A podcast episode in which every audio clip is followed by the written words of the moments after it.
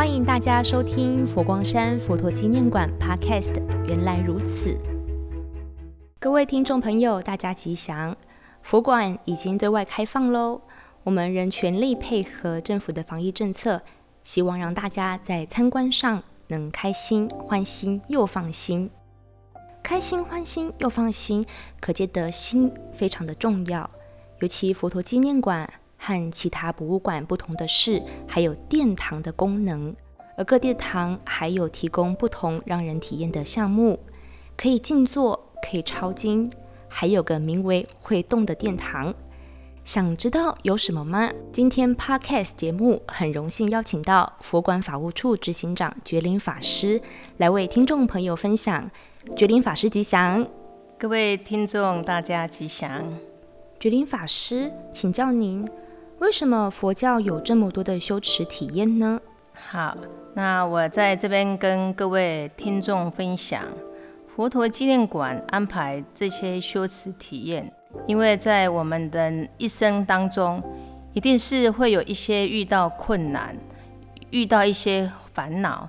那其实这些的一个困难啊、烦恼啊、这些苦恼的问题，最重要是因为我们的身心没有办法安住。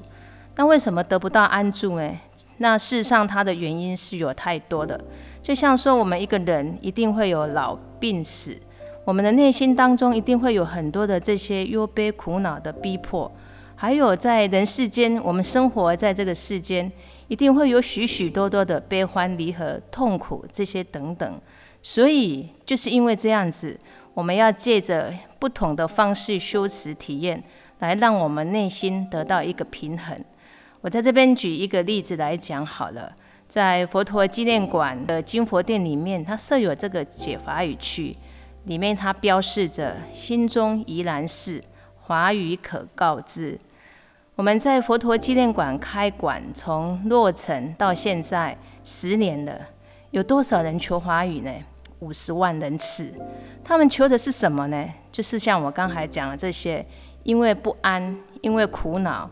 因为什么？有很多悲欢离合，所以他们就跑到这个地方来求这个华语，求的什么心安？他想要让这里的法师跟他们解决这些疑难、这些困顿。所以说这些不胜反举，让我们身心没有办法得到安住。所以你想说，我们的心应该安住在哪里，才能够远离这些苦恼的压迫呢？因此，在佛陀纪念馆，他就安排这些修持的体验，让我们成为安顿身心的一个去处。觉林法师，请教您，佛教有许多修持体验，但佛陀纪念馆有哪些修持项目呢？有哪些修持体验呢？对我们来讲，有什么样的好处呢？我想，佛陀纪念馆它是一个很特别的一个地方，在这个地方里面。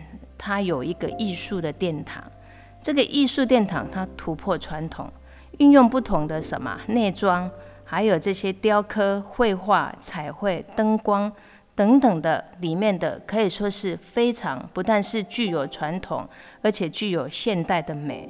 它不失它的庄严，但是它又有它的宁静感。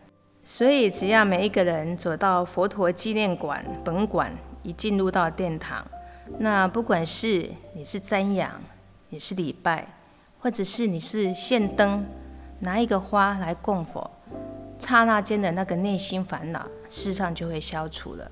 为什么呢？因为他看到佛像的庄严，他看到里面的沉静，整个内心都舒坦了，都没有烦恼的。所以我们会借着这样的一个因缘机会。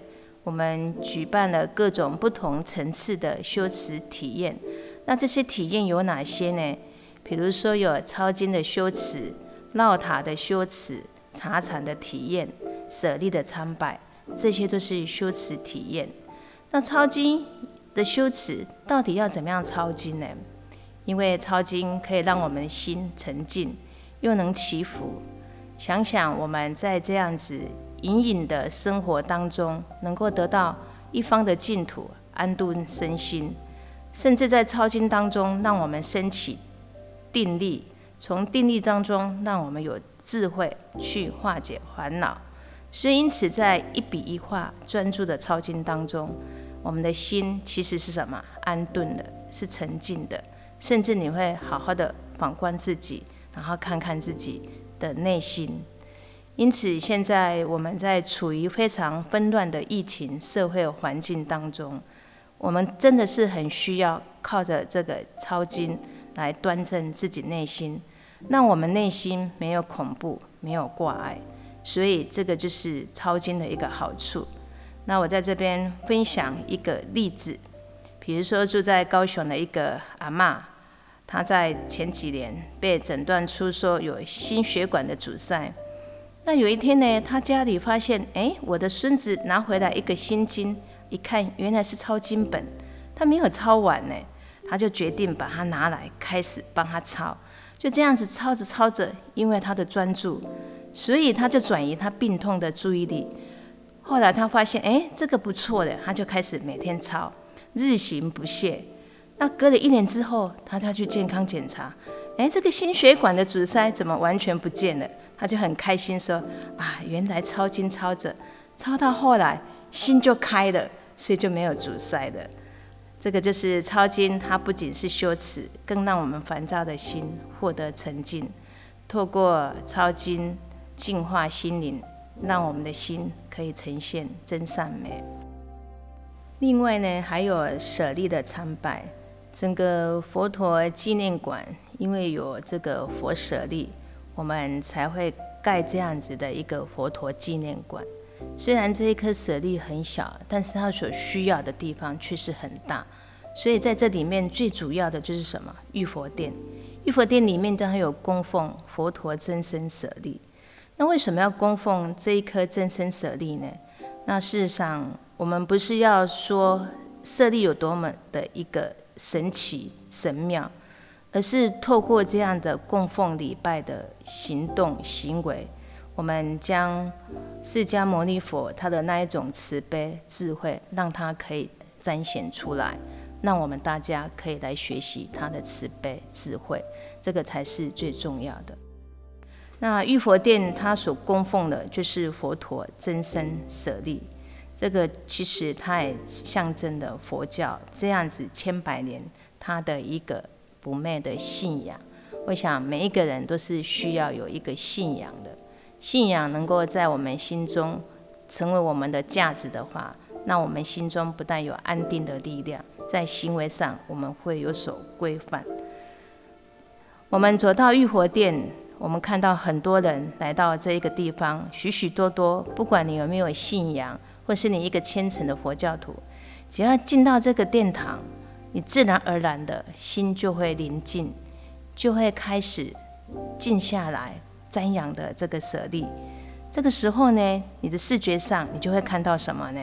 我们在殿内看到玉雕的玉佛，我们看到有木雕艺术的壁画，甚至我们会听到有一些很柔和清净的梵呗声。这个时候的身心灵都完全净化了，安定了，安稳了。我们曾经有接待过享誉国际指挥家艾克瑞欧苏瑞，他曾经来到这边赞叹玉佛殿说：“啊，里面播放的佛教梵呗，可以让我们的心灵能够什么洗涤所有的尘垢。”甚至有马来西亚被誉为现代艺术教育之父的钟正山先生，他也表示，玉佛殿是世界级的艺术殿堂。它里面有东西方的经变图、玉雕所刻的这些人物是什么？栩栩如生。从中我们可以看到这些所雕刻栩栩如生的西方极乐世界、东方极乐世界的各种人物、各种菩萨的一个状况，实在太美了。所以可见星云大师对这个众生的平等观之落实。那香木塔林呢？精致的目标，我们可以看到雕刻师技术之高，画面很高雅，有层次，所以整个殿堂它是文化伟大的一个世界杰出的作品。听了这么多修持体验，好有趣。但如果我不是佛教徒，可以参加吗？事实上，在整个佛陀纪念馆，它最伟大的地方就是什么样子呢？不管你今天是什么身份、什么地位、什么样的职业、什么样子的人，只要你有心，你想要来，通通都可以什么来到佛陀纪念馆。你只要来到佛陀纪念馆，你都可以参加什么体验各种里面不同的设施活动内容。甚至我们有时候在官网里面就放一些修持体验的课程，你都可以什么到里面去登记报名，这是一件很棒的事。所以不是佛教徒，更什么更欢迎你们一起来共享盛举。那，我们谢谢今天所有听众朋友在这边跟我们一起分享这样子的一个修持体验的内容，谢谢大家。佛馆设计了许多的体验行程。如果你喜欢今天觉林法师的分享，可以到佛馆星光网搜寻宗教之旅行程，也欢迎大家到佛馆 YouTube 欣赏安心之道日常修持的影片。谢谢您的收听，我们下期见。最后要记得 follow 佛陀纪念馆原来如此 Podcast，了解最新动态，也可以到佛馆官方脸书和 IG 留言哦。